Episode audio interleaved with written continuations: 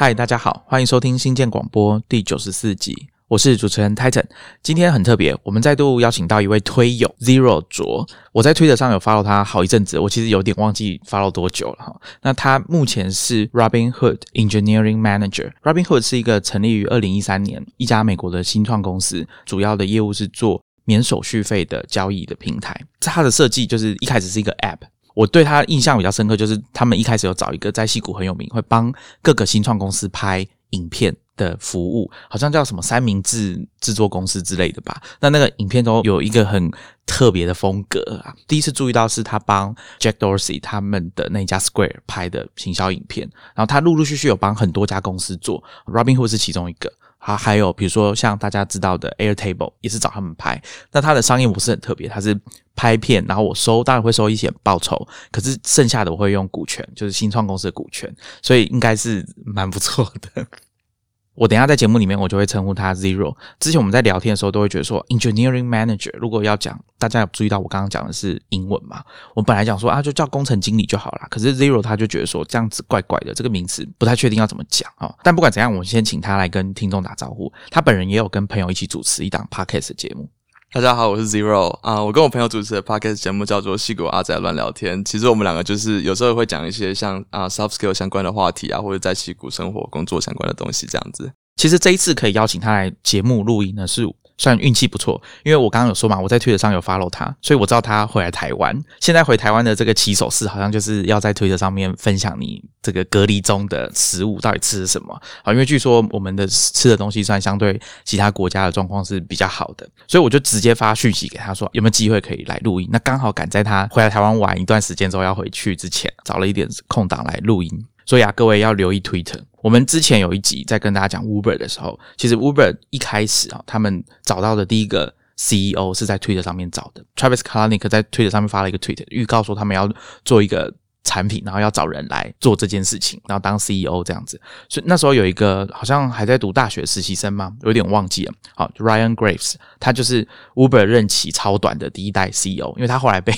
被创投觉得说他不太行。就请他下台，然后当改成当总裁。那 Travis Kalanick 就变成执行长这样子。好，那他因为那一则 tweet 去当 CEO 嘛，然后一开始公司根本什么都没有，所以就给他股份。那这个股份后来到 Uber 上市的时候，就变成大概有十几亿美元，距离今天也才不过就是十年左右的事情而已。好，所以大家 Twitter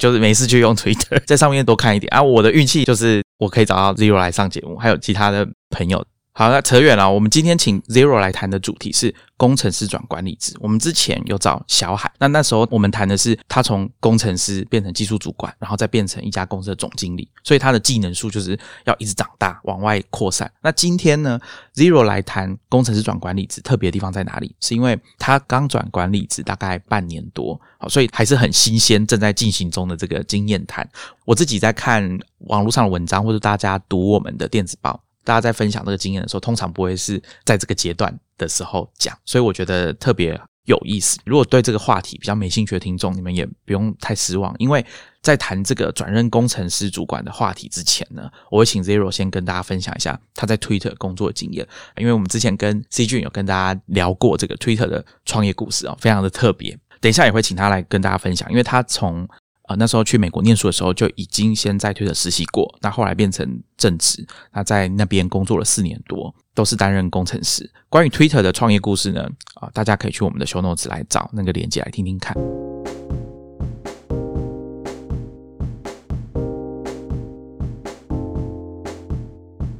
好，一开始我们先让 Zero 简短的跟大家聊一下，说他自己一路这样子走过来变成工程师的经历。呃，我自己大概是我已经忘记多久去美国，可能已经十年了吧。但是大概就是在呃台湾硕士这边毕业的时候，我就是那时候决定要出国，然后那时候我跑去念的 Georgia Tech，本来打算要念 PhD。但啊，我那时候跟我的老板处的不是非常好，就是我们有一些研究的方向啊，然后方法不是很合，所以我那时候想说，那我去 intern 看看美国这边的科技业，因为毕竟大家都听说戏谷的科技好像都很厉害、很好啊，什么之类的。那啊，我那时候有在台湾很早很早以前就在用 Twitter 了，就是刚开始红的时候，甚至还没开始红，就网络只有一开始那种 early adopter 在用的时候，我就开始在用了。所以 Twitter 对我来讲，一直都觉得是一个很想很想去的公司。你的编号是多少？你还记得？到哎，好像是七位数，可是忘记是多少。我之前在工作的时候会记得，因为那时候每次在那个内部用的时候就要有打那个 ID 嘛。嗯，之后就是成功的面试到推，我那时候可能投了二三十间公司，反正都试试看嘛。那甚至有些公司没有说要收 intern，我也照丢不误。像有一个例子是我丢 GitHub，然后还达到他们那时候有一个很有名，忘记叫叫什么名字，就是一个很有名的 GitHub 的人回信跟我说，如果我们现在没有收，但是如果你明年还没有找到 intern 的话，欢迎你来找我们之类，就是很有趣。其实大家可以试试看，就先丢再说。之后去了 Twitter 之后，我就跑去了他们的 Web Team 工作。那一开始他们的那些 Backend 的东西都是用 Scala 写的，所以还是要学一下新的程式语言啊、新的架构啊什么之类的。那也是我第一份实际上开始在有一些工作嘛。Intern 完之后，我们做了几个小 project，我就觉得那边的环境非常非常好，然后同事也非常尊重新人啊或什么之类的，所以我就想说，那不然干脆我就提早毕业。我后来就拿了一个 Master 离开了我们的学校，就去 Twitter 上班这样子，然后就在那边上了四年的班，最后才决定跑去 Robinhood，就换一个小点的公司这样子。所以你后来是因为在推特实习觉得很不错，所以毕业之后第一份的正职工作，你就优先想要去推特嘛？是，可是啊、当你去 intern 完之后，通常公司如果表现很好的话，也会发给你一个 return offer，有点像是你就跳过了比较难的面试的过程嘛。因为 intern 里面通常比较简单，但是因为你证明了你可以很好跟他们工作，所以我觉得那时候觉得 Twitter，，既然反正我也很想去，那我也不想再面试其他公司了，所以我就直接接受他们的 offer 这样子。如果你一开始有当 intern，就可以跳过后来比较难的面试阶段，是吧？，对，我觉得这蛮有趣的，因为面试其实不是，我觉得不是一个很科学的过程啊，因为你想要在两三个小时内就认识一个人很难嘛。但是 intern 的话，你就是得到另外一个机会，可以用比较长的时间证明给大家看，说我可以跟大家很好的 co-working 啊，或者是我的工作表现很好啊，那他们自然就比较愿意去想办法帮你争取到回来的 offer。那你可以跟我们说一下你在推特主要负责的工作，嗯过去那四年多是做什么吗？我在 Twitter 那边一直都是在做 Web，呃，其实很有趣的是，我那时候在应征的时候，我一直跟 recruiter 说我想要去 iOS team，但啊 recruiter 一直不鸟我，一直丢给我 Web team 的呃面试，所以我最后就开始做 Web，然后没想到现在我还是继续在做 Web。进去之后，其实一开始就是他们之前有个旧版的网站嘛，就在改版之前，网站长得比较旧一点。那那个时候我是 maintain 那个东西的 front end 啊，back end 都有一点。最后两年在那边的时间，其实我就是参与整个网站改版的过程，把它改成新版的。那就是从头开始重写了整个网站，就是很有点难得，在那么大的公司里面，你有机会可以把整个网站重写，所以那对我来讲算是一个非常非常有趣的 project。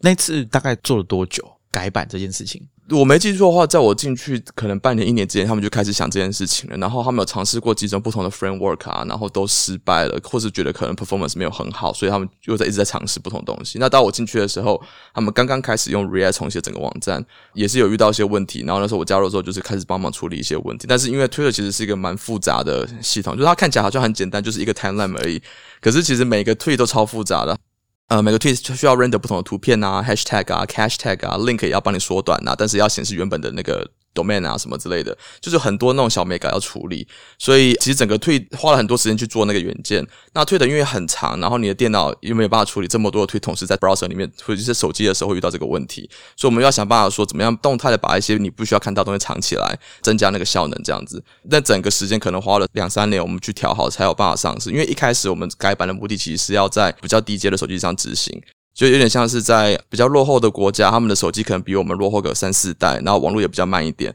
那怎么样让推特在他们的手机上可以执行，是一个很重要的任务，这样子。所以那是我们一开始的目的。因为后来成效还不错，所以我们决定把整个网站都换成这个新版的。所以现在全世界大家都是连到同一个版本的推特。对对对，不管你是用桌面版、手机版，都是同连到同一个版本。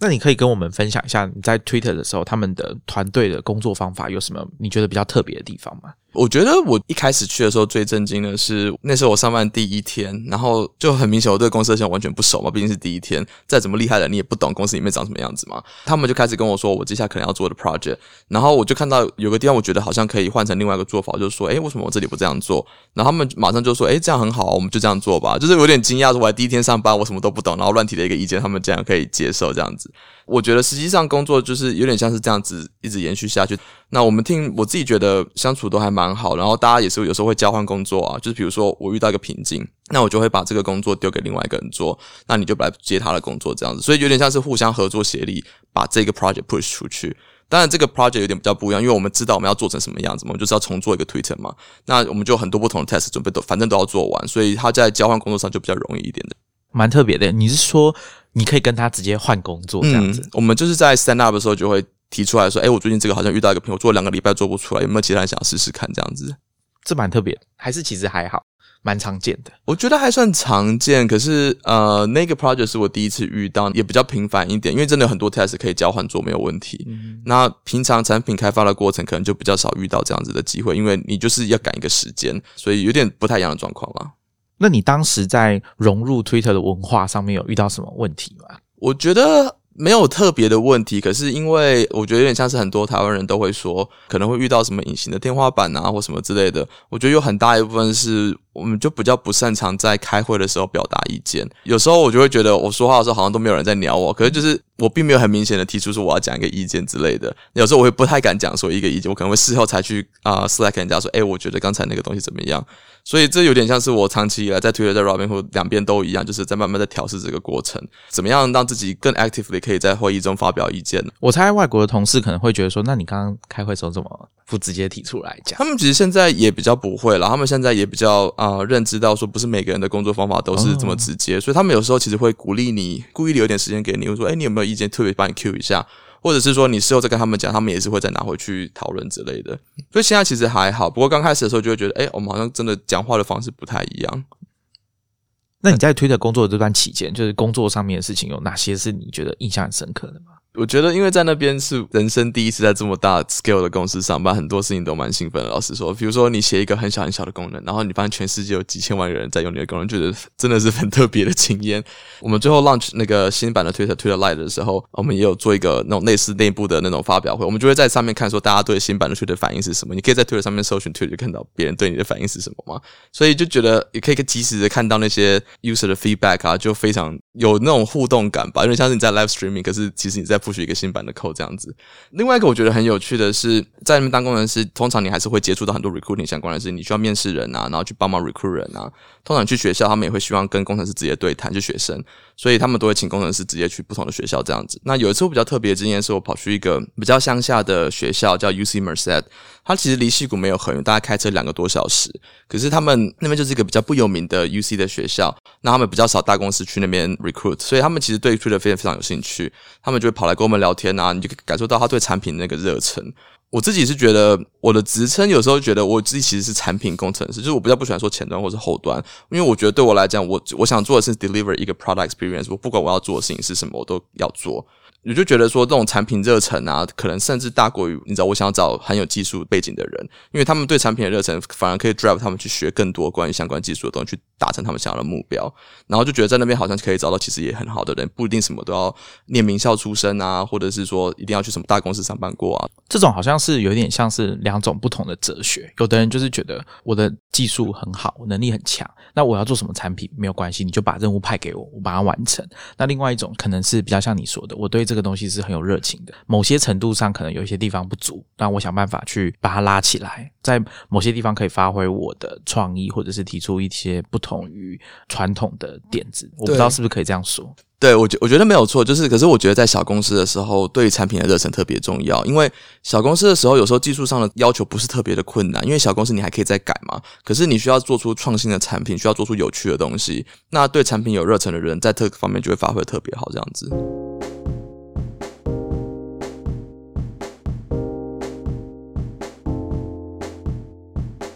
那 Zero，你为什么后来在 Twitter 待了大概四年多之后，又决定换到 Rocking Hood 呃，我那时候刚升 Senior Engineer 没有多久，然后我就觉得，如果我想要走往下继续发展我的职业的话，我就需要去一个比较小的 team，那我有机会把我这边学到东西在那边试试看。那时候我的 team 已经有两个 team lead 了，那我就觉得我不可能再变第三个啊，太多了嘛。那那时候在想说物色一下其他的公司。那我那时候找了几家不同的公司，就从小到大都有，好像有 Airtable、Robinhood、Netflix 都有，还有几家很小很小那种初期的 startup。呃，面试完之后就是觉得。Robin，我那时候一方面我也有在用，然后我很喜欢他们的设计，然后他们确实那时候刚开始在做 Web 的东西，所以我就觉得去那边好像可以帮忙试试看，建立一个新的 team，跟他们一起合作，然后把这个产品推出来。我记得我最后签完约进去之后，他们刚推出 Web 没有多久，所以进去之后就花了很多时间跟他们一起，就是改改善 Web 的版本啊，增加更多的功能啊什么之类的。那对我来讲就是一个很有趣的过程，因为可以重新体会那种小听到大听那个成长的过程。所以你一开始进去是先以 Senior Engineer 的身份，然后开始做。Web 方面的工作嘛，对不对？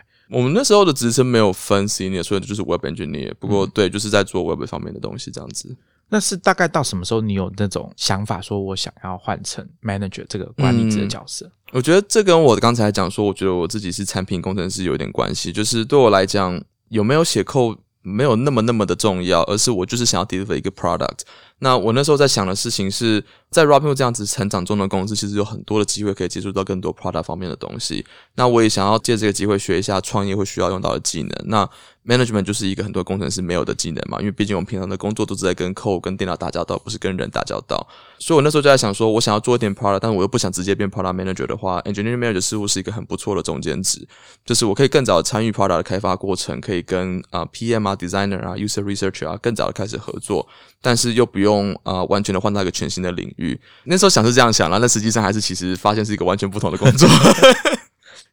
那听你这样子描述，当 engineering manager 跟 PM 的差别主要在哪里？PM 其实他们主要负责的是产品的成败或者是怎么发生，所以他们需要想的事情很多，像是比如说以 FinTech 来讲，就有很多法律层面的问题啊，或者是我怎么样做 marketing 啊，或者是我背后那个 operation 要怎么跟其他券商桥或者是交易所桥啊什么之类，他们有很多这方面的。东西要处理，那 engineer manager 就是很 focus 在技术方面，就是我今天要做这个 product，我需要做什么样的事情来达成这个目标？我需要花多少时间达成这个目标？跟我需要多少人来达成这个目标？所以我的工作就变成说，我必须要做这些预估，时程上预估，人数上的预估，然后想办法去要这些资源，确保每个人都很开心的来达成这个目标。这样子，你甚至可以说完全就是专注在技术端的部分。对，可是因为你很早就跟开始跟他们有沟通嘛，就是像我刚刚讲，designer 跟 user research 也是很早就会开始沟通，所以其实你很早就会听到这个 product 会长什么样子，你有很多机会可以更早给 feedback，或者是说，我觉得 user research 为什么不做这里啊，或者说 design 为什么不考虑一下这个啊，你会有更多的决策权在里面，这样子。应该说参与产品形成的过程，对，比较深入一点，对，而不是说如果是工程师，可能就是接到一个任务要完成什么东西。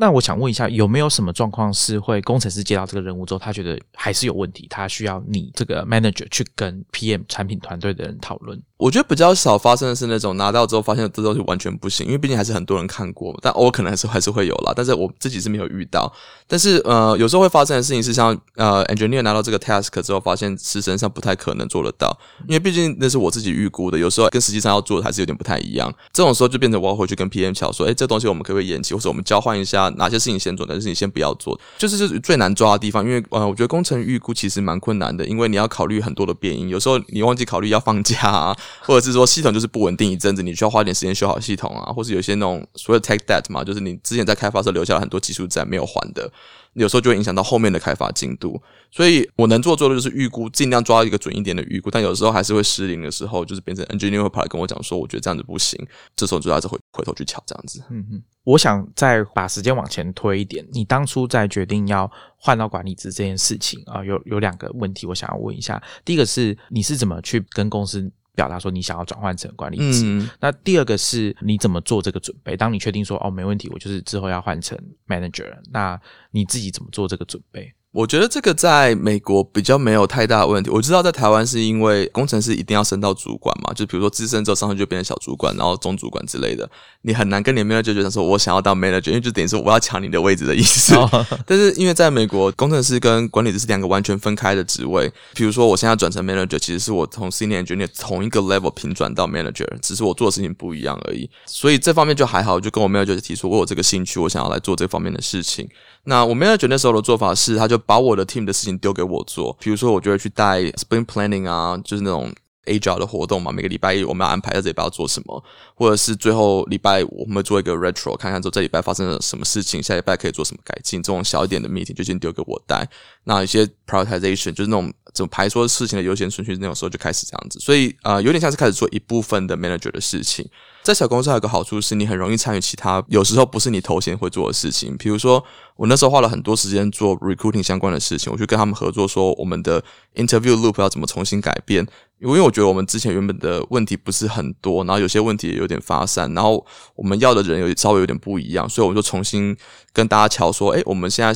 job description 要怎么写？我们需要什么样技术背景的人？那我们要做什么样的 interview 来符合我们要求的这些人？就是用这个时间，我跟 recruiter 混得很熟，也做了很多一部分 recruiting 相关的事情。这其实就是做 engineering manager 也会做的事情，这样子。所以就有点像是尽量去找一些你之后可能会都会遇到的事情，然后就有点像基因的，把先把这些事情做好，那你累积经验这样子。但是你会先跟你的主管讲，表达这对个对，一定要讲，因为 manager 的责任就是确保你是开心，然后你可以去到你想去的位置。所以，如果你今天跟他说我想要升官，可以啊，他们就想办法帮你找适合你的 project 做嘛。那如果他也可能跟你说，我觉得你就是不适合，也是有可能。但是你不讲，他就不知道，他就没有办法帮你安排怎么走这样子。刚刚你有讲到说你会参与 recruit 这个流程的一些设计，还有相关的工作。嗯这个部分是自己表示说我想要参与这个部分。对，可是我觉得大家都多少有一点兴趣，但不是每个人啊。可是像我们听，大家都觉得，诶，我有想要改变这个问题怎么问或什么之类的。所以那时候我的做法是说，我就提出说我想要改变这个 interview 的流程，原因是因为这些。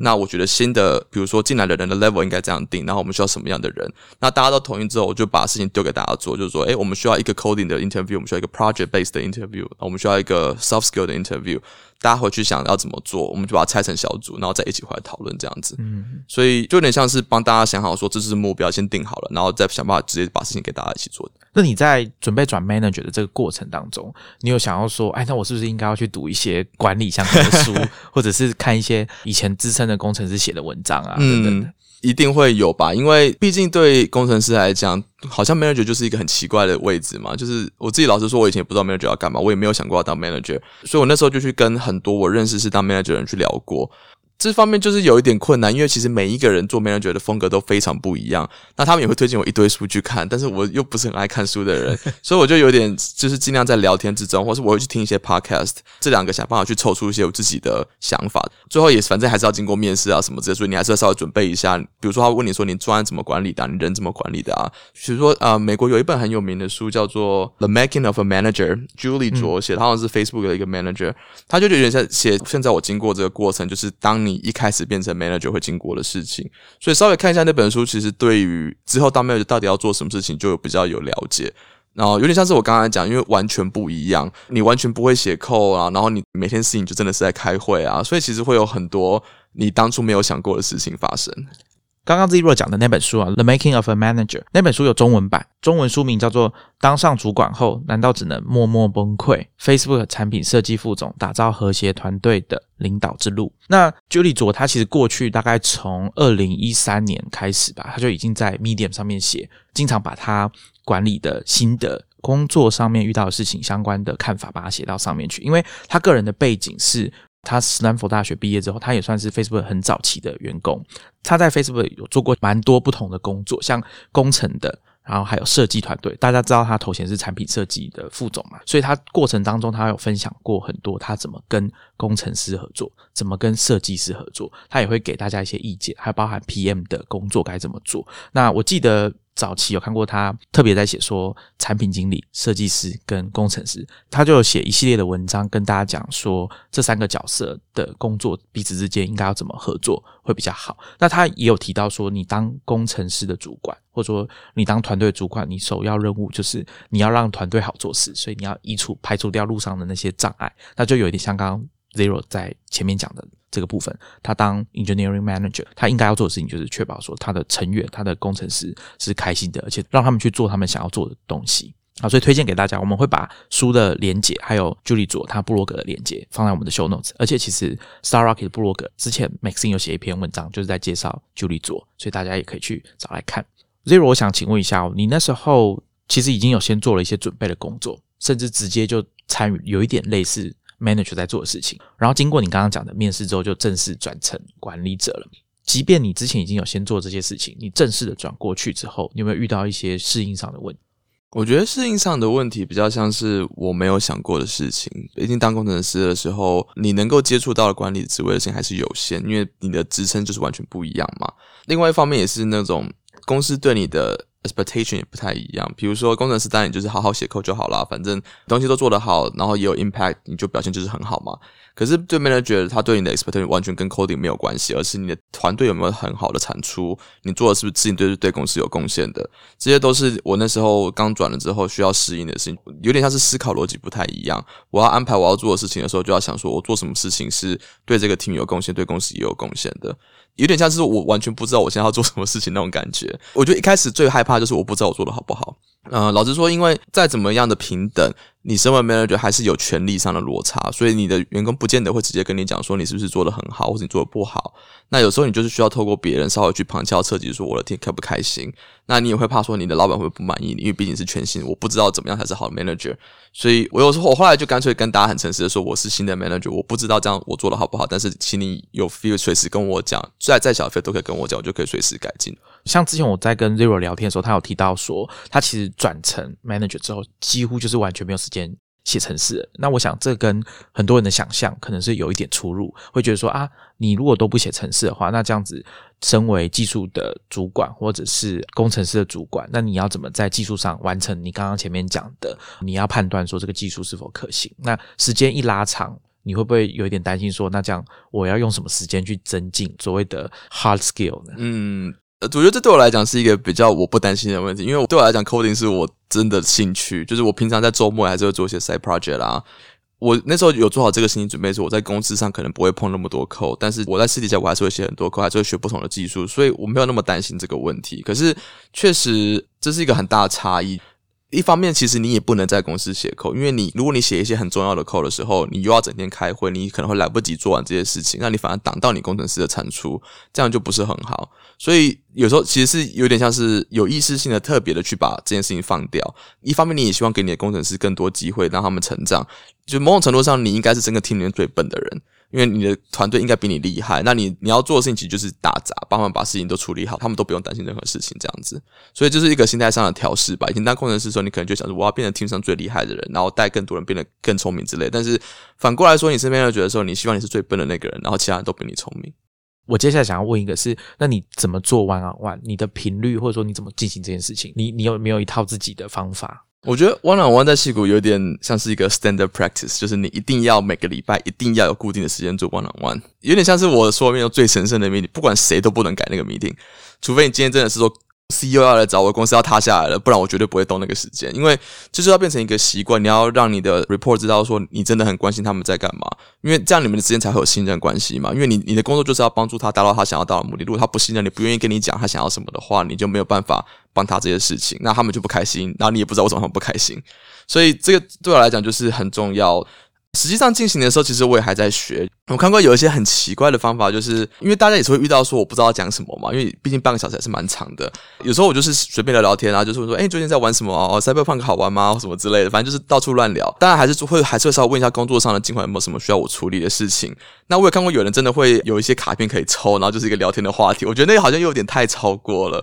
所以我自己的想法就是想办法平常就跟他们培养感情啊。这也是我从工程师转主管不是很习惯的事，就是当工程师的时候，我对于人际关系就很随便，我没有去思考那么多事情。我就聊过之后，反正就聊过嘛，我不记得刚刚聊什么。但现在我要稍微有意识的把聊过天的一些东西记下来，说，诶，他有小孩，小孩叫什么名字啊？我这才才不会忘记这样。我们之前在电子报有推荐一篇文章，那位比较资深的管理者，他的说法是说。弯啊弯就是讲这种尴尬的事情的机会，要把握时间，提供给大家参考。我觉得是两边都要培养那个情绪。像我我的老板的方法，他就是会一直问我说：“你有什么要讲？”他可以问我五次这种问题。然后真的讲到最后，我就连鸡毛蒜皮是全部都搬出来讲。可是我自己当工程师的心得是，我很喜欢那个跟主管抱怨的过程。我的责任就是告诉你，我觉得团队有什么问题吗？但是我不是解决这个问题，因为你毕竟是主管，你需要去解决这个问题。那反正我就一直跟他抱怨。他自己去想办法解决，但是现在当主管的时候就有点反过来，我不能再跟人家别人抱怨发生什么事情，我自己要想办法解决这些问题，责任就变成我要想办法去勾出那些人觉得我的 report 觉得说这个厅有什么问题。关于万万，我还有一个问题，就是对于大部分的台湾的上班族来说，大家可能会觉得每个礼拜都要跟你的主管聊天。可能大家的直觉想象，我帮听众问一个问题，就是说，到底有什么事情每个礼拜都要讲？我觉得就是因为每个礼拜都要做，然后你会讲不出很多事情，所以你就只好把一些平常不会拿出来讲的事情拿出来讲。可是身为主管，这是我想要听到的东西，因为有些事情。早期发现、早期治疗吗？就是比如说，你觉得团队有些不和谐的地方，但趁它摩擦还没有变大之前，我先把它解决掉，这蛮重要的。对啊，所以有一方面，也就是说，确保每个礼拜都 check in，就说确定我在 follow 你，你的进度都正常啊，你也没有遇到什么太大困难做你的事情啊，那我就可以知道说，哦，这个 team 可能现在工作的状况都很良好，这样子。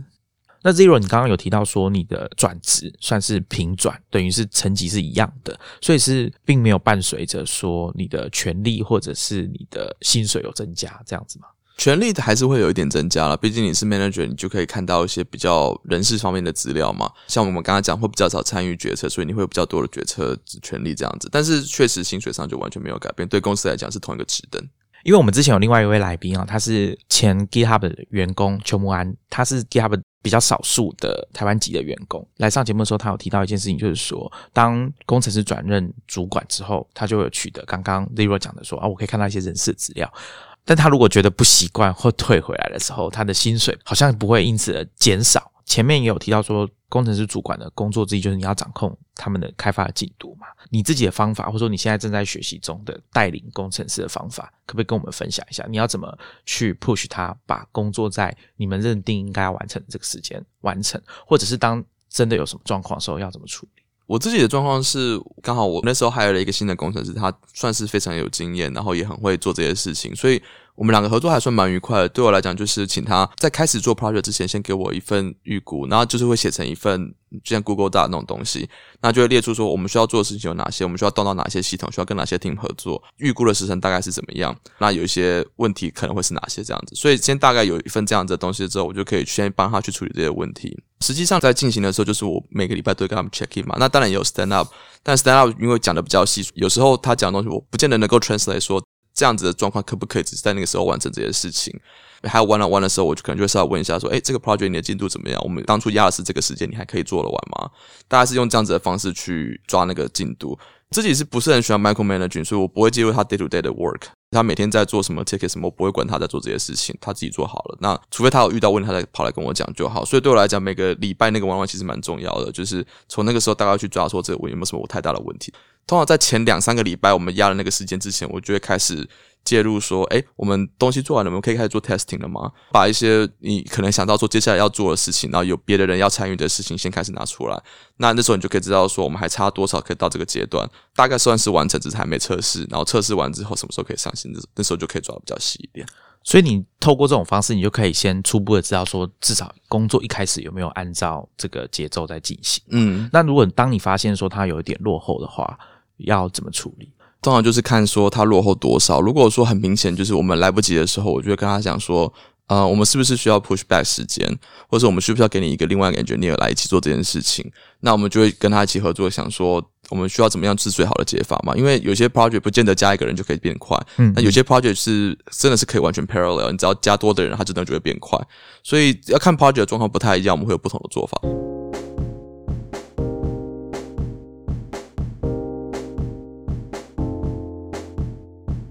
进行工作这个管理的时候，你有没有遇到什么状况？比如说像冲突啦，或者是你觉得啊，事后回想，你觉得这个地方这一次你好像做错了，或者是你事后检讨发现说啊，其实还是可以做得更好，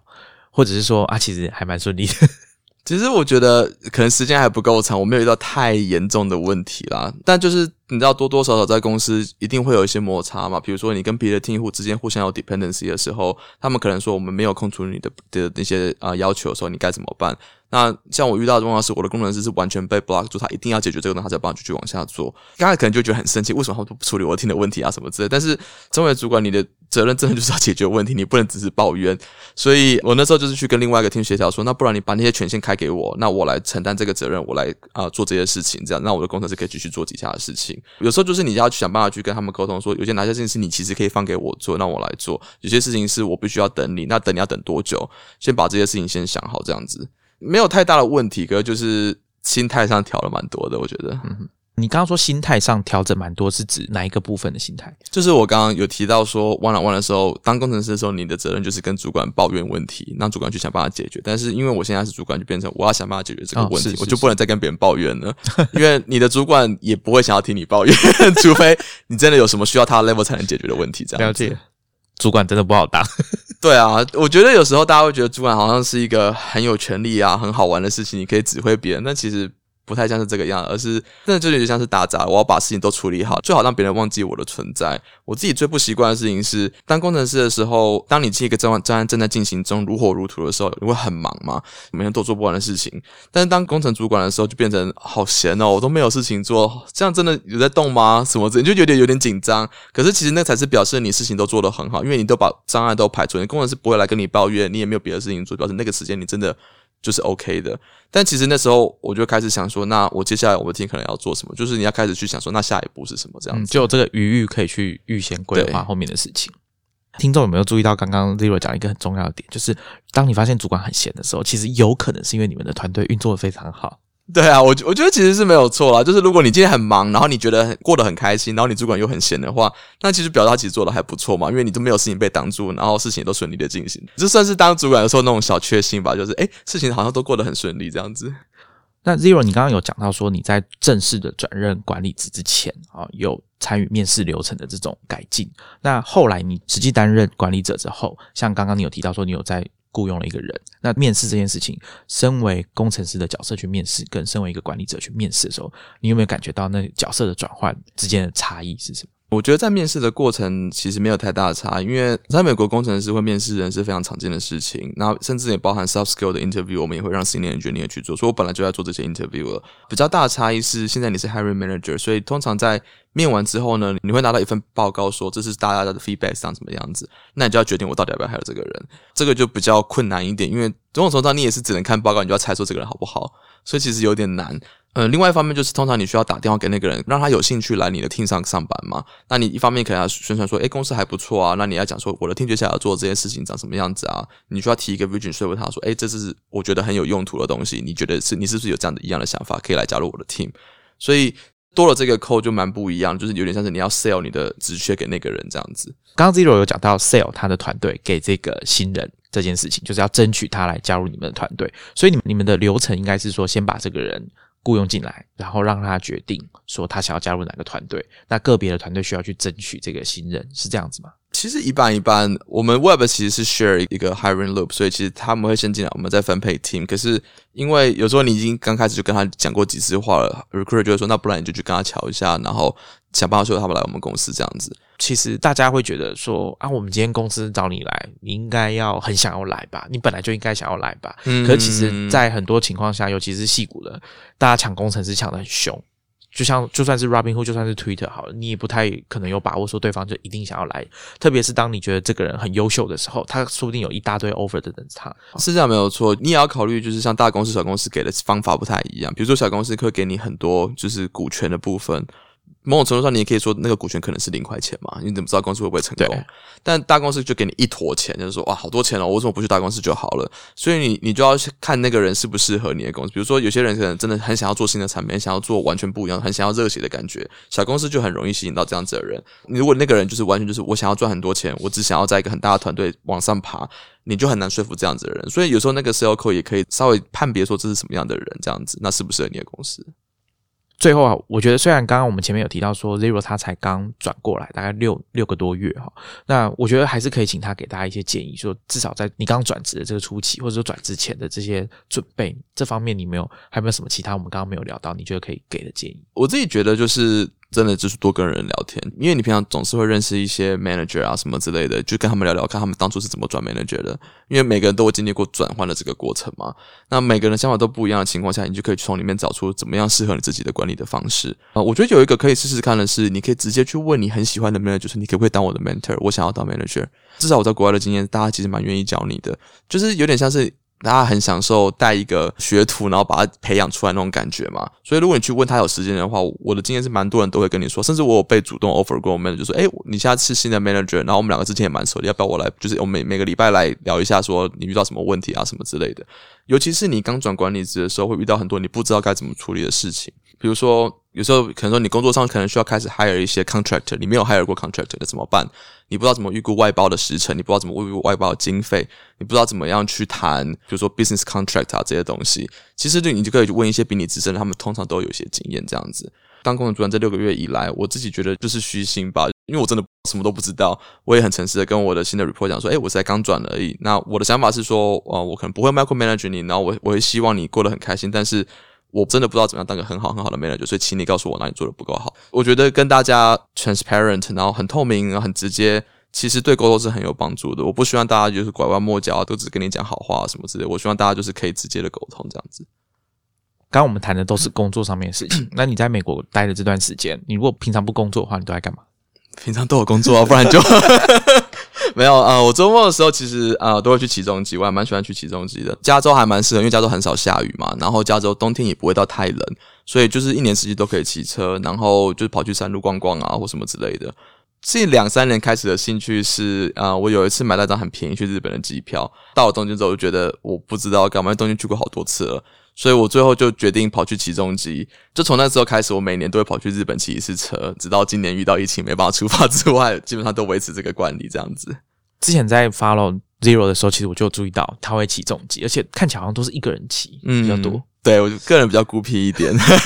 我很少有什么车友聚会但都么，没有人帮你拍照了。对，可是我觉得跟一群车友出去，就是你就要想办法跟上他们的车速啊，然后知道他们在哪。是是我觉得也很蛮累的。我就有时候我就想放空而已。老实说，嗯对啊，我之前跟大家介绍的那个拍照的 app Highlight，它的产品设计师 Bastian De With 啊，比利时裔的设计师啊，他好像也很喜欢骑啊、算重机嘛，因为他同时要做拍照的 app 好，所以他好像还有在 Instagram 成立一个特别的账号，然后专专门放他骑重机的时候的照片，应该有一部分就是用他设计的 app 去做测试吧，我想。不过他真的是骑很 hardcore 的路线，都是那种越野的啊，或者要露营的、啊。我觉得这好像又太难了，对我来讲，我还是需要晚上可以好好的睡觉。对我看到他真的是比较 hardcore，我看他每次骑完那个车都很脏，对啊，对啊，很厉害。像比如说美国也有别的地方，比如说像西雅图，可能就是冬天会很冷又会下雨，哦那真的就是骑重机很麻烦。但那边的风景也很好看啦，可是就是你的能够骑的时间就会受限。所以，即便是很喜欢骑重机，还是会想要避免在下雨天的时候骑，对不对？对啊，因为下雨天还是比较危险一点嘛，嗯就是虽然很爱骑，但是也是很怕死、很怕痛，所 以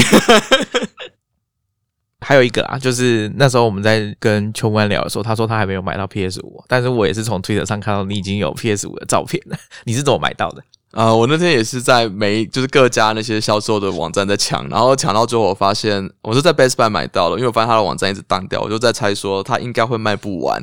那其他家都直接写收了，所以我想说好吧，那我就试试看。然后我这也是在那边 refresh 大概三个小时吧，这是从 八点买到十二点，好不容易被我抢到一台，然后中间还有好几次是抢到之后你要结账之前，他又说没有货什么之类，反正就是来来回回搞得很复杂。但好不容易终于有抢到一台这样子，所以根本就是意志力的考验嘛。真的是对我，我觉得美国也是抢得很凶了。我觉得 PS Five 真的就是全球缺货中。我那时候在跟 Zero 聊的时候，我本来想问他说啊，你身为工程师，有没有一些小 paper，或者说自己写一些程式，让自己增加一点抢货的优势？这样 我知道很多人会写 button，然后就想办法自己自动抢。可是其实美国的电商也蛮聪明，他们其实像 PS 这种热门商品，他们会换掉结账的流程，所以有点不一样，你没办法直接写 but 用。